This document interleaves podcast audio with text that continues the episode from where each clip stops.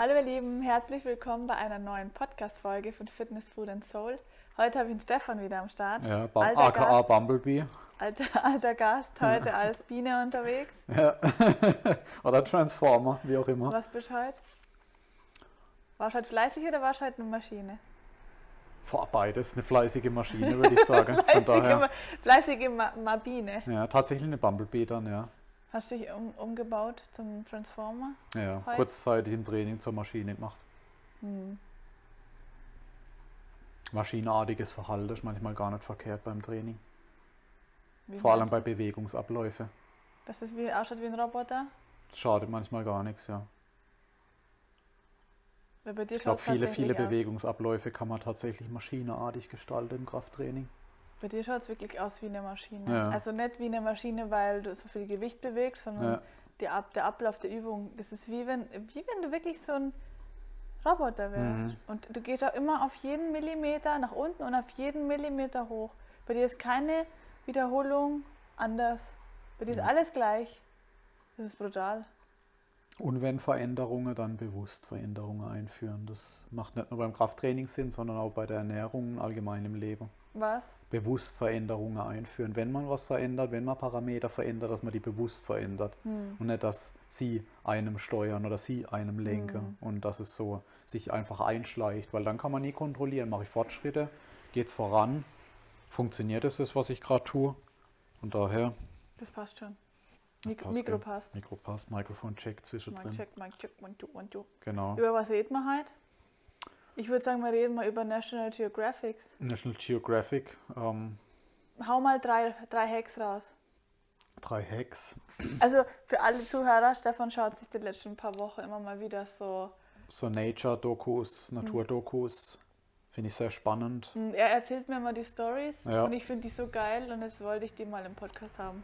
Also erzähl mal die Kacke-Story, Die Kacke-Story. Kaktus, die Kaktus-Story und das, was du mir heute erzählt hast.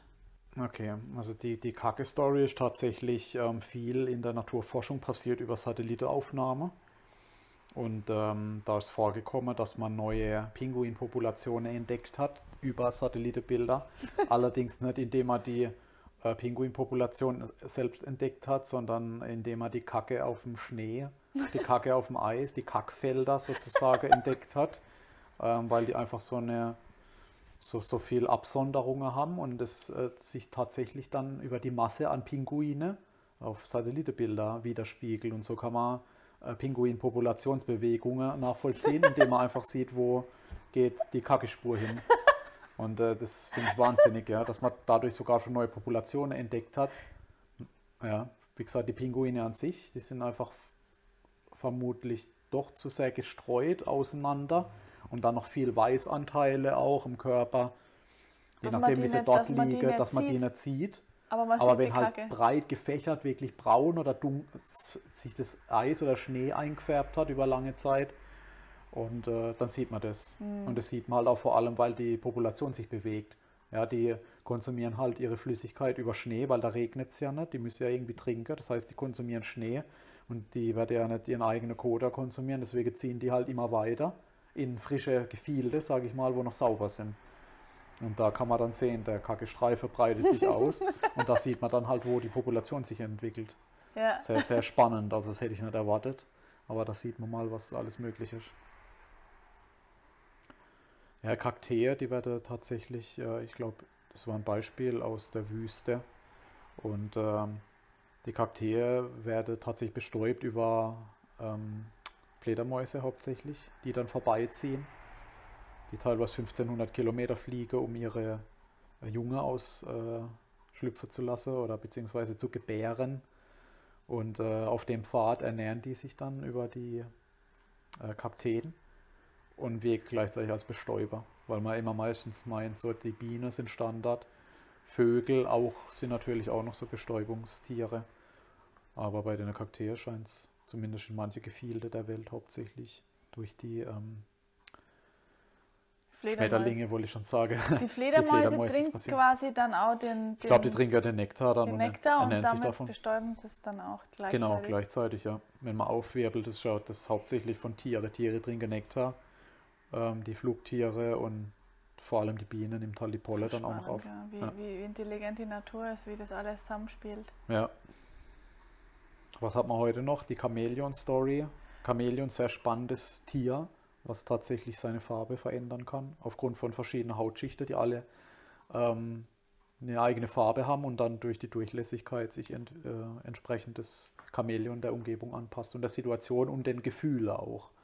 Von den die Emotionen sozusagen des äh, Individuums spiegelt sich dann in der Farbe wieder. Wie Fühlt sich angegriffen. Ja. Ähm, oder wenn ein konkurrierendes Männchen kommt zum Beispiel und das eine ist eher eingeschüchtert, wird es, glaube ich, hell und das eher dominantere wird dunkler. Ähm, dann, wenn, wenn ein Vogel naht, also der Chamäleon kann ja gleichzeitig nach oben und unten schauen, weil sich beide Augen unabhängig voneinander bewegen können. Und äh, da sieht es dann zum Beispiel so aus, wenn es von oben ein Vogel kommen sieht, dann passt sich das Chamäleon eher den Bodenfarbe an, dass der Vogel denkt, das ist Boden. Und wenn eine Schlange von unten kommt, passt sich eher den Himmelfarbe an, dass die Schlange denkt, das wäre Himmel zum Beispiel. Das ist so Also, krank, gell? ähm, ja, was das alles kann in kurzer Zeit. Ja. Und dann kommt dann natürlich noch die Zunge dazu von, von Chamäleon, die so rausschnellen kann. Also ich weiß nicht, glaube ich, ein Vielfaches der Körperlänge, die die ähm, Zunge dann tatsächlich hat.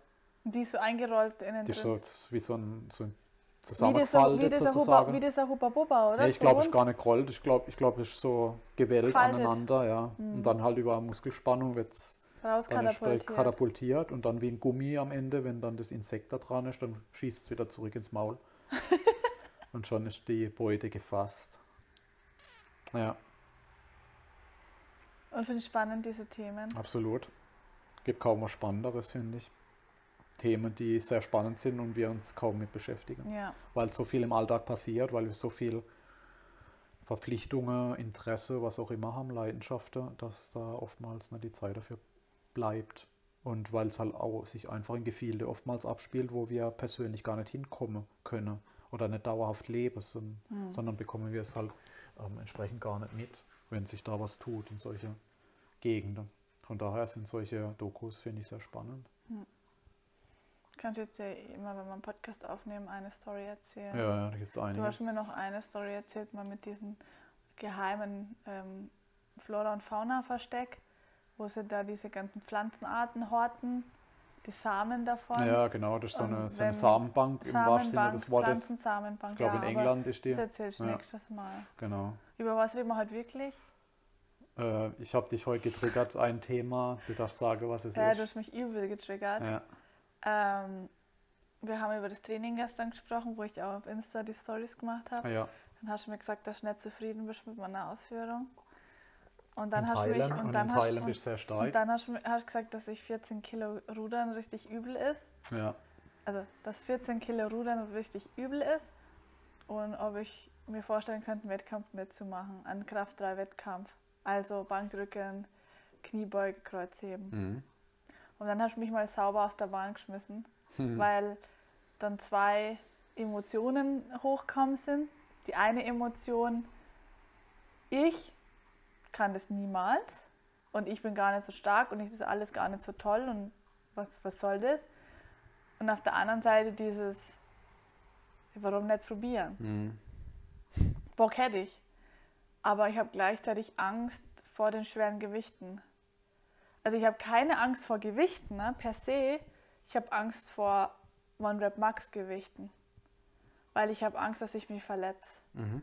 Und ich habe Angst, wenn ich mich verletze, dass ich dann halt ganz lang ausfall. Ja. In allen Bereichen. Ja.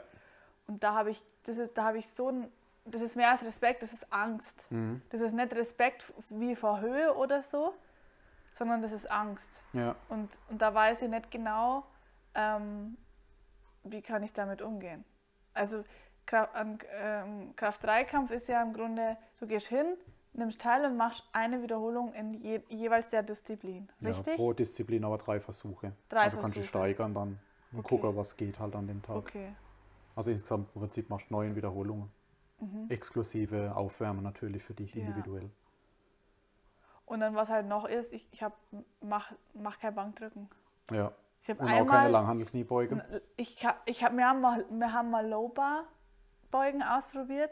Kann ich, technisch, ist aber für mich im Oberkörper viel, viel anstrengender, dass ich mich da konzentrieren muss, die Kontraktion zu halten, die Ellenbogen vorne zu halten und die Schultern Ja.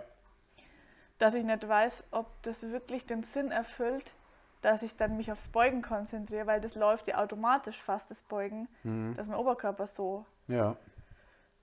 Und das sind so Themen, die, die, die haben mich jetzt die letzten Stunden beschäftigt und deswegen wollte ich jetzt auch einen Podcast aufnehmen, Mhm. weil vielleicht hat der ein oder andere auch mal nachgedacht, so einen Wettkampf zu machen oder hat vielleicht mal mitgemacht oder sowas. Ähm, aber warum, also du hast mir heute auch schon gesagt, warum du das sagst. Warum, warum sagst du das zu mir?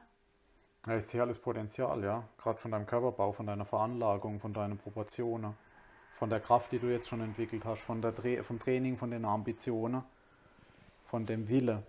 Ich weiß Was halt da auch halt nicht, ob, möglich ob, mich, wäre. ob mich das dann stresst, weil du hast mich auch gefragt, was mein Ziel im Training ist. Ja, Und ich habe gerade keins. ja, Ich mache halt einfach immer weiter. Ich Ja. mache immer weiter. Aber ich habe kein Endziel. ja, Und da hast du mich halt auch getriggert, weil mit Ziel ist es noch viel heftiger von der Motivation her wie ohne. ja, Ich kann mich zum Training motivieren, zweimal die Woche. Easy. Ich habe Bock. Ich, ich freue mich aufs Training ohne Ende. Ich schlafe danach wie ein Baby. ja, Ich spüre meinen Körper. Alles geil. ja, Gleichzeitig habe ich kein Ziel Ja. gerade. Und damit hast du mich eingefangen und da mache ich mir jetzt Gedanken drüber. Und ich komme aber alle möglichen Emotionen gerade hoch. Also Angst, ich kann das nicht, bin nicht gut genug, warum ich, so gut bin ich doch gar nicht. Ähm, wie geht es weiter mit meiner eigenen persönlichen Planung oder meiner Lebensplanung? Passt es dann da rein? ja, klar. Ich möchte nicht kein Bully werden. Mhm. Ich möchte gut ausschauen. Weißt? Ja. Und das sind alles so Sachen, die hochkommen. Ja, es sind halt Vorbehalte, die man hat, wenn man sich noch nicht so sehr mit der Materie beschäftigt hat. Mhm. Kommt halt im ersten Moment, wenn man das erstmal hört, aber wenn man sich dann mit Leuten unterhält, die schon da sind oder da waren, dann, dann ist das manchmal ganz anders. Und ich habe halt, wie gesagt, unglaubliche Angst vor Verletzung. Ja, klar. Das ist ja auch nicht so, dass, dass das habe ich dir auch gesagt, man muss ja nicht unbedingt einen Wettkampf machen, man muss ja nicht genau auf ein Datum hin planen. Man kann ja für sich selbst so einen Wettkampf sozusagen machen. Man sagt halt einfach, man guckt äh, Ende übernächstes Jahr bei den Disziplinen. Bis dahin möchte ich mich einfach so gut es geht steigern und gucke dann mal bei der Disziplin, wie viel schaffe ich fünf Wiederholungen, mit wie viel Gewicht schaffe ich zehn Wiederholungen. Und das ist dann einfach für mich der Maßstab. Das ist immer das Wichtige. Ja. Man muss ja nicht sich mit anderen messen. Das ist immer ganz cool bei einem offiziellen Wettkampf. Ja, man weiß, ist man stärker als jemand anderes, aber man weiß ja nie, was der oder die äh, schon schon noch in, in ihrem Leben an, an ein Thema hat und wie die Person sich vorbereitet hat und was für ein Aufwand das war und wie viel Energie und Fokus und Zeit da reingeflossen ist. Das weiß man ja nie. Von daher muss der Vergleich ja gar nicht mit jemand anderem sein, sondern für sich so ein Wettkampf. Für mich die Disziplinen finde, die für mich funktionieren. Und da gucke ich dann halt einfach mal und arbeite halt darauf hin. Es muss auch kein fixes Gewicht sein, worauf man hinarbeitet. Wie du schon sagst, das Beste ist immer, wenn man einfach sagt, ich habe jetzt ein Portfolio an Übungen, das kann ich gut, das macht mir Spaß, da kann ich Progression reinbringen, Repetition, Frequenz etc. Und die halt dann einfach über einen gewissen Zeitraum und dann gucke, was kommt dabei raus. Ich denke auch gar nicht, dass es darum geht, fixe Ziele zu setzen, so wie ich möchte jetzt in zwei Jahren 150 Kilo beuge oder hebe, was auch immer. Also es muss ja nicht sein. Da kann man Ja, gucken, kommt in, man hin. In, in welcher Weise müsste ich dann mein Training jetzt umbauen, so wie es jetzt gerade ist, dass ich mich darauf fokussiere, weil aktuell ist ja bei mir wirklich Hypertrophie und auch Volumen. Ja, hauptsächlich, ja. Das kommt halt auf die Disziplin an. Klar, das, ich bin zum Beispiel ein Fan davon, Bankdrücke nur ins Training zu implementieren, wenn man auch das als Disziplin irgendwo absolvieren will. Ich, ich persönlich sehe zum Beispiel jetzt in vielen Aspekten nicht unbedingt den Mehrwert, in jedes Training oder Trainingstyp von, jedem, von jeder Trainingseinheit, von jedem großen Zyklus, da Bankdrücke einzubauen. Also du merkst es ja selbst, was hast du als drückende Übung? Das sind Liegestütze. Und da machst du super Fortschritte. Du merkst es selber an deiner Oberkörperentwicklung, das ist ja massiv. Und du hast noch nie, Bank, hast noch nie Bankdrücke gemacht, oder? Nicht eine In der Wiederholung. Ausbildung. Ja, in Ausbildung vielleicht mal, ja, aber nie regelmäßig im Training. Und ähm, das muss auch nicht sein. Man kann erst für sich sagen, hey, wie viel, wie viel Gewicht, Zusatzgewicht schaffe ich in zwei Jahren mit der Kadenz 20 Liegestütze, weißt Das kann ja, Ja. auch ein geiler, geiler Wettkampf sein. Ja, auf jeden Oder Fall habe ich. für dich ist zum Beispiel Trapper Deadlift ein, eine Spezialität, die halt wenige Menschen im Training drin haben. Ja, das habe ich dir aber auch schon gesagt, dass ich da hänge ich auf meine 67 Kilo Ja, mal 13. Das ist halt ein Kopfthema. Da nicht drüber. das ist ein Ich komme da Kopfthema. gerade nicht drüber. Weil Angst oder keine Ahnung. Ja, es geht halt um Sicherheit, das habe ich dir vorhin auch schon gesagt. Wenn man Repetition und Frequenz reinbringt, also die Übung oft ausführt, viele Wiederholungen, regelmäßig, vielleicht sogar mehrfach pro Woche, dann kommt halt eine ganz andere Sicherheit rein, als wenn ich die Übung nur einmal pro Woche oder einmal alle zwei Wochen ausführe. Und das ist ein ganz entscheidender Faktor, vor allem bei langen Kniebeuge, vor allem bei Bankdrücke, vor allem bei konventionellem Kreuzheben. Das ist so ein Thema weil ich weiß, da ist viel Gewicht auf dem Boden. Ich will das jetzt anheben. Ich weiß, es ist viel Gewicht über mir. Ich will das jetzt wegdrücken. Ich weiß, auf meinen Schultern lastet viel. Das ist halt auch so ein Mindset-Thema, so ein generelles Lebensthema. Das ist ja immer so, es lastet was auf mir. Ja. Und ich will nicht, dass mich das erdrückt. Und Ja. davor haben halt viele Menschen Ja. Angst. Und das kommt da halt bei dir auch mit rein. Und deswegen, man muss das ja auch gar nicht forcieren, dass man die Übung macht. Zum Beispiel die, die Trapper ist halt ein, ein Top-Beispiel. Selbst wenn du es nicht mehr halten kannst, kannst du einfach fallen lassen und es passiert dir gar nichts. Das ist halt schon mal ein ganz, ein ganz großes Sicherheitsgefühl, wo man halt super mitarbeiten kann. Und bei, bei Liegestütze genauso, es lastet kein Gewicht auf dir. Wenn du wirklich nicht mehr kannst, legst ein paar Kissen vor, vorher unter dich drunter, dann lässt dich auf die Kissen ab und alles ist gut. Mhm. Und das sind halt so Sachen, wo man dann sagen muss, der Wettkampf muss nicht immer mit strikten Wiederholungszahlen, nicht mit strikte Übungsaus, mit einer strikten Übungsauswahl Ja. passieren. Ja, weil mich würde es halt auch stressen, weil Training ist zwar wichtig, ein Teil von mir im Leben, aber bei mir passiert ja noch so viel anderes. Ja. Das hast du ja auch gesagt. Und Vor allem muss es ja nicht auf ein gewisses Datum sein. Wenn ein Mhm. Wettkampf jetzt ist am 1. Oktober nächstes Jahr, dann ist der Wettkampf da. Wie du dich fühlst, interessiert niemand. Es da kommt halt eine Gesamtheit von Menschen zusammen und die wollen den Wettkampf absolvieren. Aber wenn du jetzt sagst, du hast halt drei Monate vorher eine stressige Zeit gehabt, dann ist dein Wettkampf halt drei Monate später, wo du dann mal gucken willst. Und ähm, das ist halt so eine, eine Trainingsplanung, die man dann über was Monate denkst du, hinweg wo, wo, tut. kann man, wo kann ich irgendwie landen? Wo kann ich irgendwie landen in den drei Kategorien? Es ist halt immer in Relation zu deinen Proportionen, zu deinem Körpergewicht, zum Geschlecht natürlich auch. Bei vielen Übungen, vor allem oberkörperdrückende Übungen, sind geschlechtsspezifisch, sind im Regelfall Männer, würde ich sagen, stärker. Mhm. Du hast halt super Proportionen für äh, Kniebeuge zum Beispiel. Ja. Du hast halt die Proportion von Oberkörper zu Unterkörper. Die Muskulatur, die ausgeprägt ist, ist halt prädestiniert für so, für so eine Übung. Also da könnte man relativ zügig, sage ich mal, sicher auf dein doppeltes Körpergewicht kommen. Innerhalb von ein paar Jahren. Ich meine, du wiegst 60 Kilo. Du musst überlegen, 120 Kilo mit einer Wiederholung hört sich extrem viel an. Aber du würdest ja nicht eine Wiederholung beugen. Du würdest ja erstmal hinarbeiten, keine Ahnung, 80, 90, 100 Kilo, 5 Wiederholungen. Da könntest du in zwei Jahren auf jeden Fall hinkommen. Und dann hättest du ein One-Rap-Maximum von deinem doppelten Körpergewicht, theoretisch. Ja. Man muss ja nicht immer, das, Hm. man testet ja im Regelfall nicht das One-Rap-Maximum einfach so. Man macht jetzt nicht einfach eine schwere Wiederholung, sondern macht halt fünf und rechnet es dann runter. Das ist schon ein großer Vorteil. Ich habe zum Beispiel auch bei, bei keiner Übung eigentlich wirklich ähm, unter fünf Wiederholungen jemals trainiert. Das muss ja nicht Mhm. sein. Warum sollte man? Und ähm, das ist halt wichtig, das Potenzial für dich zu sehen, aber nicht sagen, das ist jetzt ein Zwang, ich muss da jetzt irgendwie Ja. Leistung bringen oder die Übungen oder die Wiederholungszahlen. Von daher,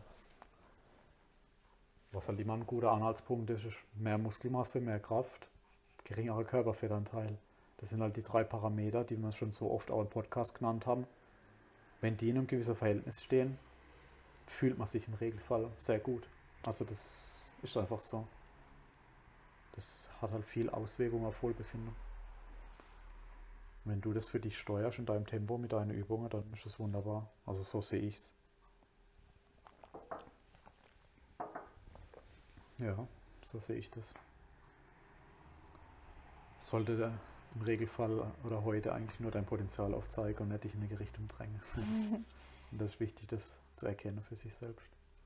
Ja, ich habe ja auch erst die Woche den Post gemacht zum Thema, ähm, dass ich in der Schule ganz schlecht in Sport war. Ja. Vielleicht kommt es auch noch von daher. Ja, klar. Weißt, dass in der Schule war immer die Niete in allen, Ja. in allen, wie sagt man da, in allen Disziplin. Disziplinen, ja. Ja. Weil das einfach so uralte Asterix Obelix bei den. Olympischen Spielen ähm, Wett- äh, ähm, ähm, Disziplinen sind. ja, klar. Ich war immer schlecht, ich konnte nicht rennen, ich konnte nicht springen, ich konnte nicht werfen, ich konnte nichts.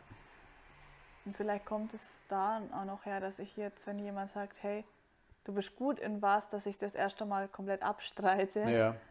So, Weil sag, du das siehst, stimmt gar nicht. Du hast jetzt Dinge aufgezählt, in denen du nicht gut bist. Haben, wurde Krafttraining absolviert während deiner Schulzeit siehst und da kannst du jetzt drin aufgehen und da tust du auch. Also du gehst ja im Moment darin auf. Ja, voll. Das ist nicht, du bist nicht verkehrt oder du warst in dem Moment nicht verkehrt, sondern die Übung oder die Disziplin, Ja, ja. der Unterricht war für dich nicht richtig. ja, das stimmt. Und das ist wichtig, das zu erkennen.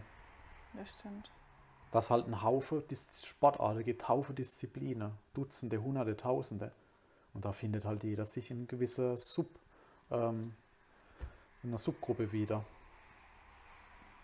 Von daher denke ich, das wichtig, wie auch bei der Sportart, wie bei der Disziplin herauszufinden, welche Übungen, Ja, welche Wiederholungszahlen wichtig, sind für mich richtig. wichtig. Und auch überhaupt bin ich eher ein Cardio-Typ. Es gibt ja Leute, die können mit Krafttraining gar nichts anfangen. Ja. Die machen so leichtes Krafttraining, aber die sind eher die, die einen Marathon laufen Ja. oder Fahrrad fahren. Ist auch völlig in Ordnung. Ja. Das halt, da liegt halt nicht unser Fokus drauf, ja, weil ich bin, bin ein guter Fahrradfahrer und war ein guter Radfahrer, bin auch mehr Rad gefahren in der Vergangenheit. Ich bin viel Seil gesprungen und so. Würde mich jetzt aber nicht als der klassische Ausdauer-Typ Ja, oder Experte bezeichnen. Ich auch nicht. Also von daher, das Muss ja jeder, ist ja auch Ja. gewisserweise ja genetisch bedingt. Die Low Ja, Twitch und die, die Fast Twitch Fasern, man ist ja auch Genetik. Genau. So bist du eher der Krafttyp oder Ja. der Ausdauertyp. Und manche sind halt beides und oder von einem eins stärker, eins. Das muss man halt rausfinden. Und zu den Körper hinzutrimmen, zum Beispiel ich war ja auch jahrelang unterwegs, ich muss jetzt joggen und was weiß ich zum Ja. Abnehmen. Das war völlig kontra. ja klar. Völlig kontra. Genauso wie es auch Leute gibt, die halt einfach ganz, ganz schwer und, und, und, und, und sich hart tun mit Muskelmasse aufbauen, die aber Ausdauer haben wie, also brutal. Ja. Und das sind ja alles Parameter, die man steuern kann, wenn man das wirklich will. Mehr, Also auch als nicht so klassischer Ausdauertyp kann man sehr ausdauernd werden. Und als nicht so klassischer muskulöser Typ kann man super muskulös werden.